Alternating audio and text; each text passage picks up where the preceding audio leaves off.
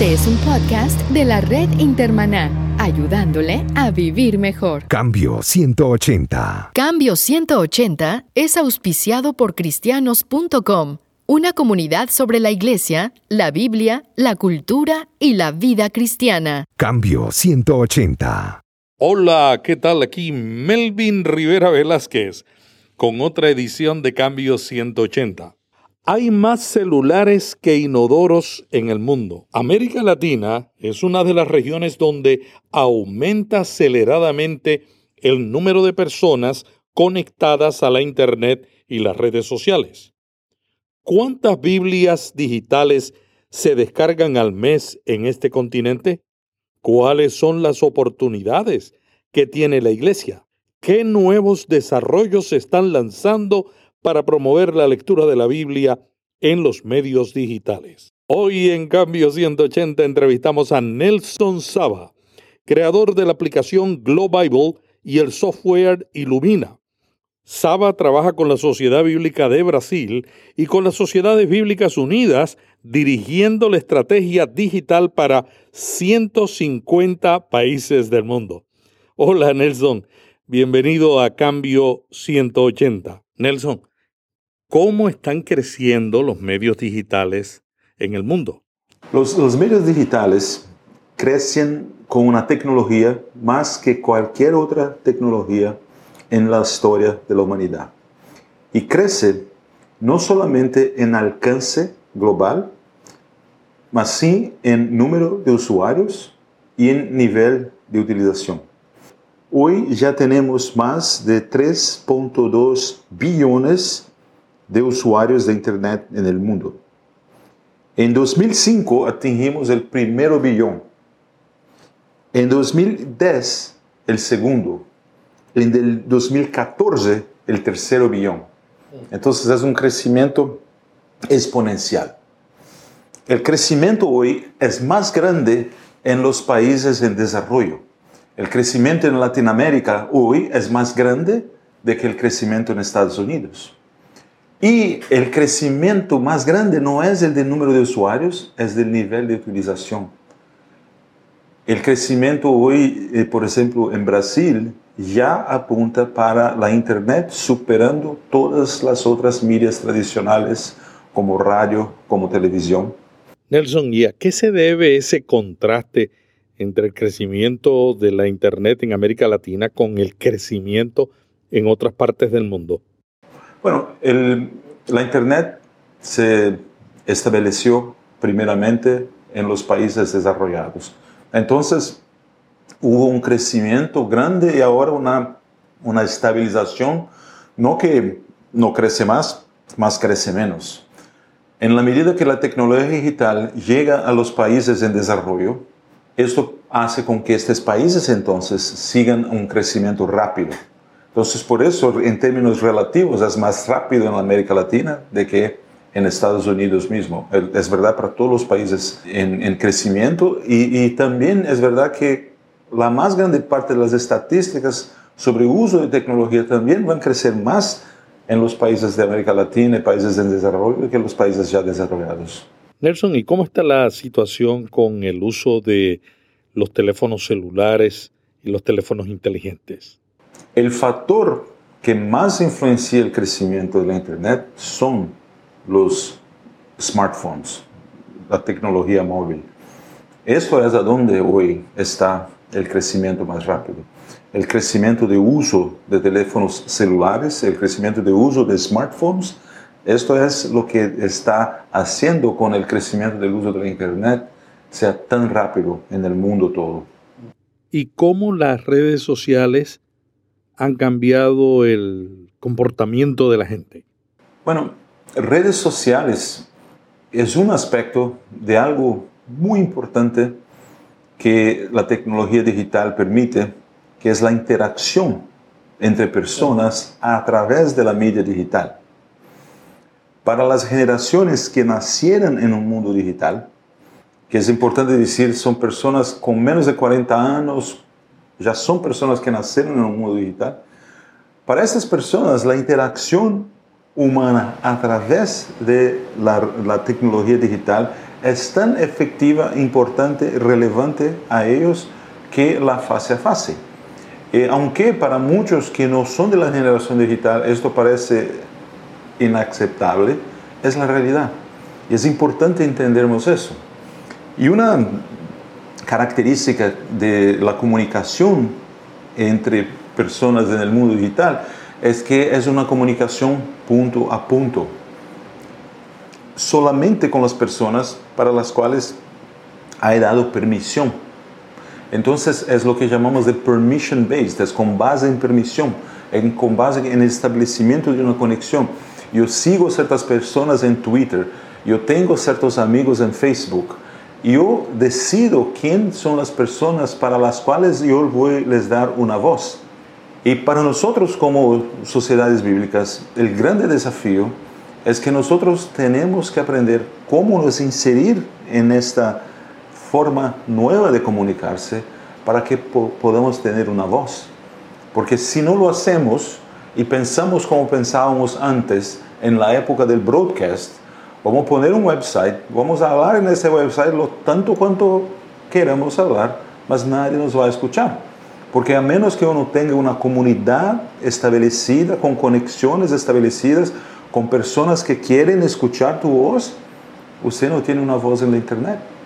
Por eso este cambio es muy importante y para nosotros como sociedades bíblicas tenemos que entender que ahora es importantísimo para que tengamos éxito en nuestra misión en el mundo digital, establecer comunidades digitales y a través de esas comunidades digitales una oportunidad increíble de cumplir nuestra misión, de promover la lectura de la Biblia, el uso efectivo de las escrituras, porque uno no solamente puede se comunicar con los usuarios, mas podemos también medir la efectividad de lo que estamos distribuyendo a través de esta comunicación.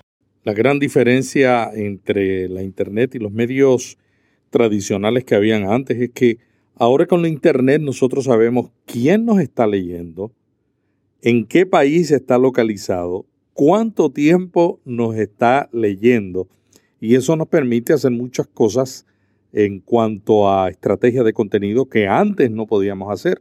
¿Cómo están utilizando el contenido que publicaste? Es interesante porque no es normalmente lo que esperaba. Y, entonces tiene el, tiene el retorno del usuario que te va a decir si verdaderamente está publicando lo que debía. Y si él le está gustando a el usuario tuyo lo que tú pensabas que iba a costar.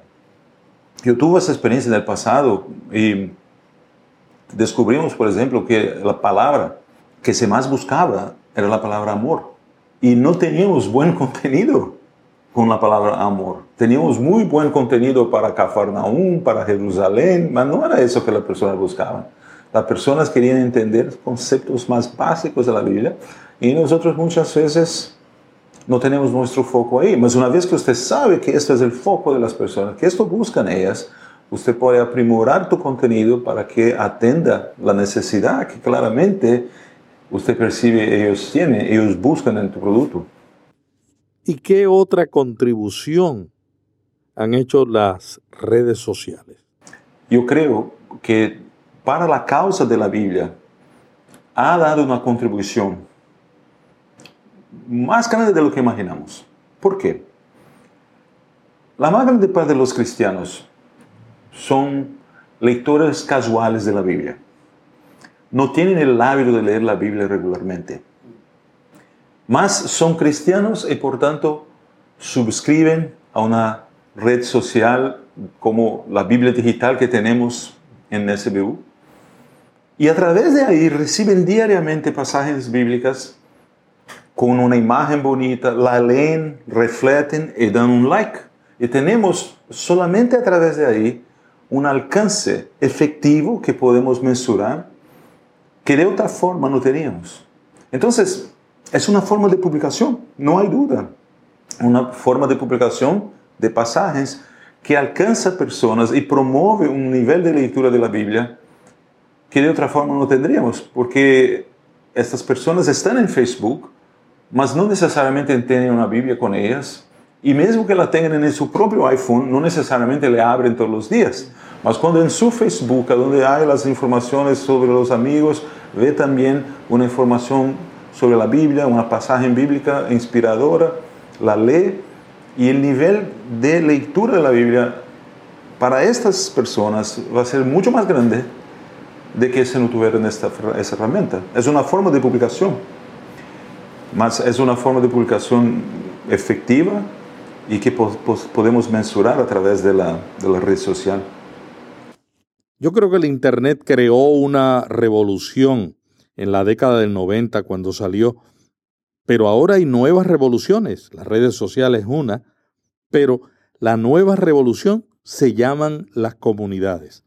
Yo acabo de leer un artículo de un consultor de empresas norteamericano que dice que cuando comenzó su negocio de consultoría en el 2004, él decidió publicar un blog, porque en ese momento lo más importante era tener un blog. Un blog le daba la comunidad que necesitaba, le daba la credibilidad que estaba buscando para conseguir cliente. Hoy día, ese consultor dice, si yo tuviera que volver a empezar, yo no haría un blog.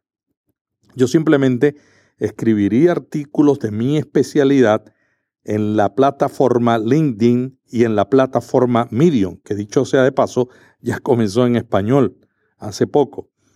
Estas dos plataformas ya tienen una comunidad gigante de gente que lo sigue y que tienen el perfil que uno está buscando. Entonces ahora mismo el futuro de los blogs está en entredicho porque hay una nueva revolución creada por plataformas que tienen una comunidad de seguidores. Sí, hay, hay cambios significativos en la forma como creamos contenido, en la forma como distribuimos contenido, en la forma como aprimoramos el contenido que se crea. Eso es, es algo que es muy poderoso porque eso, esto sí nos va a llevar a explotar lo que tecnología digital puede hacer por la comunicación de un mensaje, que es muy diferente de la idea de, de, de, de simplesmente hacer una versión digital de un libro. Esto es verdaderamente cómo podemos explotar el poder de la tecnología digital. Y yo creo que eso, una de las cosas que va a hacer muy rápidamente, es que vengamos a cuestionar lo que significa publicación, lo que significa el libro, qué es la publicación del mensaje de Dios, la mensaje del Evangelio en este mundo digital. Y va a trascender el formato tradicional de una Biblia en formas muy diferentes, más muy efectivas de comunicación del mensaje. Nelson, ¿y cómo han cambiado los paradigmas de la comunicación? El, el principal cambio en paradigma de comunicación es que antes nosotros hacíamos publicación en papel y la divulgábamos de una forma más tradicional, vamos a decir, a través del radio, a través de algunos de la televisión mismo, a través de newspapers, son todas formas de comunicación, una muchos, de pasar solamente información de una forma unidireccional, que es lo que llamamos del broadcast. Y eso era muy efectivo. Esto absolutamente desapareció. En el mundo digital, broadcast y nada es lo mismo. Es lo que estábamos hablando, las permisiones que uno da para escuchar tu voz porque establece conexiones. ¿Cómo llamamos eso? Comunidad. ¿Qué es una comunidad? Es el conjunto de las personas con las cuales tienen conexiones establecidas por decisión de ambos. Yo quiero hablar para ti, usted quiere escuchar a mí, entonces tenemos una conexión y a través de ahí yo voy a oír lo que tiene que decir. Ese es un cambio muy radical, es una quebra de paradigma en la forma como se comunica. Y yo creo que un gran un gran desafío para las sociedades bíblicas porque es un cambio fuerte de cómo se hace comunicación por, en caso de algunas sociedades bíblicas, ya más de 200 años. Y ahora tenemos que cambiar de algo que es más informativo para algo que es más relacional. Esto va a reflejar incluso en la forma como hacemos nuestros propios websites, los websites no son para hablarnos de nosotros, somos para hablarnos de lo que es relevante para nuestra audiencia, para que nuestros websites no sean informativos, mas sean también relacionales. Es un cambio significativo. Nelson, eso que tú mencionas es uno de los principales problemas de los sitios web de las iglesias. Muchas iglesias entran en la internet diciendo, queremos alcanzar al mundo, pero lo que publican es información para los de adentro, los de la familia. Y no solamente eso, lo publican con un lenguaje que solamente es entendido por los miembros de la iglesia. Sí, es lo que yo llamo de los websites egocéntricos. Mm. Y son como personas que solo, todo lo que saben hacer es hablar de sí mismas. Mm. Y no solamente eso, ellos quieren hablar extensivamente de todo. Mm. Entonces, muchas veces uno en, en, la tentativa de escribir todo en detalle de su organización para que uno se va a su site, cualquier cosa que quiera saber de la organización encuentre ya, la verdad, muchas veces las cosas que son más relevantes y que promoverían una conexión con la audiencia nuestra son relevadas porque queremos hablar de todo. Los websites relacionales focan en lo que la audiencia encuentra como relevante y hablan de estas cosas para que promuevan esta conexión con la audiencia. Esto es muy importante en este mundo relacional, digital, a donde se cambió radicalmente cómo se comunica. Eh, el objetivo nuestro es establecer conexión, no hablar de nosotros. Es, es, es identificar lo que es relevante para el usuario y lo que promueve el establecimiento de una relación entre el usuario y nosotros. Y, verdaderamente nosotros tenemos como sociedades bíblicas cosas fascinantes que hacemos. El proceso de traducción de una Biblia en sí mismo es un proceso fascinante. La historia de las sociedades bíblicas, los programas sociales que tenemos en las sociedades bíblicas, entonces hay tanta cosa que podemos hablar en nuestros websites que promoverían verdaderamente una conexión fuerte con nuestros usuarios. Mas es un cambio, porque hoy verdaderamente nuestros websites más parecen un artículo de Wikipedia de que un site relacional. Nelson, ¿cómo han cambiado y cuáles son los desafíos del evangelismo en la época digital? La evangelización en el universo digital es muy parecida con la forma como el, cristianismo creció en su principio. Por, por, el hecho de que el crecimiento y la propagación del conocimiento en el mundo digital se pasa de forma viral, de persona a persona, compartiendo con otros aquellas cosas que, los, que les son relevantes. Entonces, yo creo que nosotros vamos a tener que aprender cómo promover el crecimiento viral que nosotros tendríamos en el principio del cristianismo, también a través de las redes sociales, a través del crecimiento digital. Para mí, lo digital es una puerta. Como dice Apocalipsis 3.8, delante de ti he puesto una puerta abierta la cual nadie puede cerrar. Y el Internet es una puerta abierta, es una puerta abierta a un mundo desconocido, a tener un ministerio más allá de la ciudad, del pueblo, de la villa donde vivimos, a relacionarnos con gente y a través de esa relación, cuando ellos conozcan nuestra vida y lo que Dios ha hecho en ella, no tenemos que tener palabras ni mensajes evangelísticos porque el más poderoso es la relación que va con una vida comprometida con el Evangelio. Sí, hay una, una imagen del Espíritu de Dios como el viento, ¿no? En, en hebraico, el Ruach Kodesh, el, el viento de Dios. Y es interesante porque cuando pienso en tecnología digital muchas veces tengo esta imagen. Cuando teníamos que distribuir Biblias en papel, era tan difícil los, en los países donde hay perseguición del, del, Evangelio, porque uno tiene que adentrar con millares de copias de un producto físico que tiene un volumen, un peso que es significativo. Mas el digital es como este evento que pasa por por cualquier fresta, por cualquier aresta y, y llega hasta las personas. Es muy difícil, mesmo para los gobiernos más controladores, impedir el acceso a través del digital.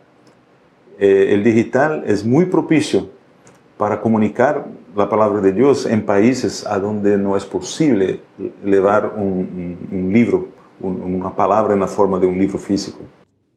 Nelson, cuéntanos sobre las descargas de aplicaciones de la Biblia en América Latina. ¿Tienes alguna idea de cuántas aplicaciones se descargan mensualmente en este continente?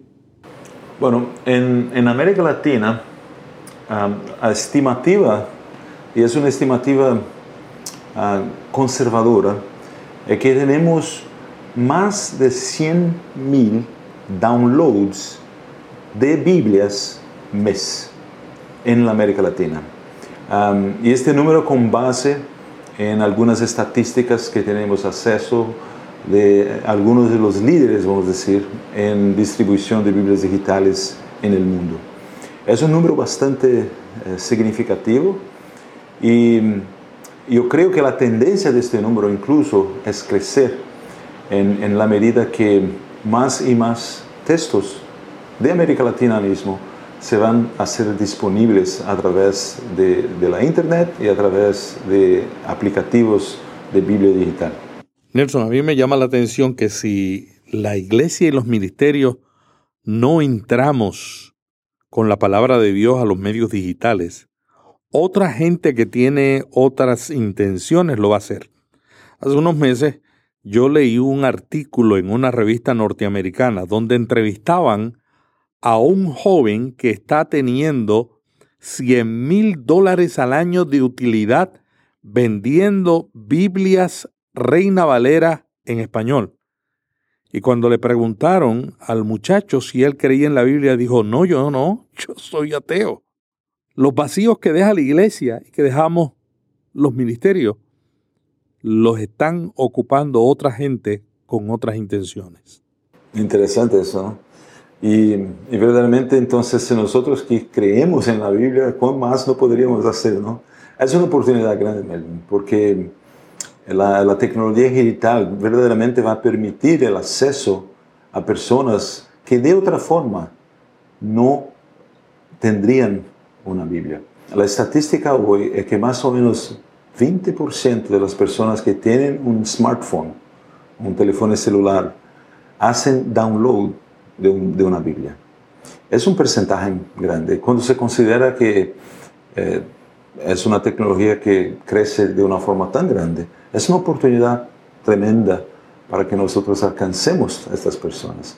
La diferencia es que poner solamente el texto bíblico allá es, es, es bueno, mas no es suficiente. Tenemos que aprender cómo conectar este texto con las necesidades, con los desafíos, con la realidad de esta persona, para que la Biblia sea relevante al día a día de esta persona. Este es uno de los objetivos que tenemos con el desarrollo de productos digitales de la fraternidad. Es crear productos que vengan a tornar la Biblia relevante a la vida de uno y conectar con las necesidades, con los problemas, con los desafíos que uno enfrenta. Nelson, hace como un año y medio en las Sociedades Bíblicas Unidas tuvimos una consulta mundial en Canadá donde decidimos comenzar a entrar agresivamente al mundo digital realizando una estrategia y una aplicación donde pudiéramos poner todas las 500 Biblias que tenemos en, traducidas en el mundo y que estuviera disponible en toda la interfaz en todos los idiomas del mundo. Después de eso nos reunimos en Israel, luego nos reunimos en Sudáfrica. Cuéntale a los oyentes de Cambio 180 dónde estamos en las sociedades bíblicas con la aplicación de Biblias de estudio. Este proyecto empezó luego después de, de esta reunión en Canadá. La Sociedad Bíblica de Brasil se, se prontificó a, a costear este, este proyecto y es, lo lanzamos en octubre en Brasil, uh, en una versión piloto. y en portugués solamente. Una versión con funcionalidad mínima que vamos a seguir desarrollando a lo largo de los próximos dos años con base en una ruta de funcionalidad definida por la propia sociedad bíblicas y el éxito inicial nos pareció muy bueno. Ah, en el primer mes tuvimos más de 12.000 downloads y 9.000 registraciones de usuarios, que es un número bastante bueno. Y seguimos desarrollando este aplicativo. En, en diciembre nuestro plan es lanzarlo en español en las 23 sociedades bíblicas que tienen lengua hispana. Esperamos que eso tenga un impacto bastante grande para divulgación de la Biblia por los medios digitales en Latinoamérica. Quiere decir que dentro de muy poco tendremos ya disponible en el iPhone y en Android la aplicación de las Sociedades Bíblicas Unidas con Biblias de estudio en diferentes y múltiples idiomas. Múltiples traducciones de la Biblia y Biblias de estudio. Este es el principal diferencial de esta aplicación, es que las Biblias de estudio de las Sociedades Bíblicas Unidas van a ser también ofrecidas a través de este app, no solamente los textos bíblicos. Ya se lanzó en portugués, ahora se va a lanzar en español. ¿Cuáles son los próximos pasos? estamos pasando por un proceso de seis meses de piloto. En este proceso estamos agregando más sociedades bíblicas, más lenguas, refinando el app, agregando funcionalidad, hasta que al final de estos seis meses vamos a estar disponibles para toda la fraternidad.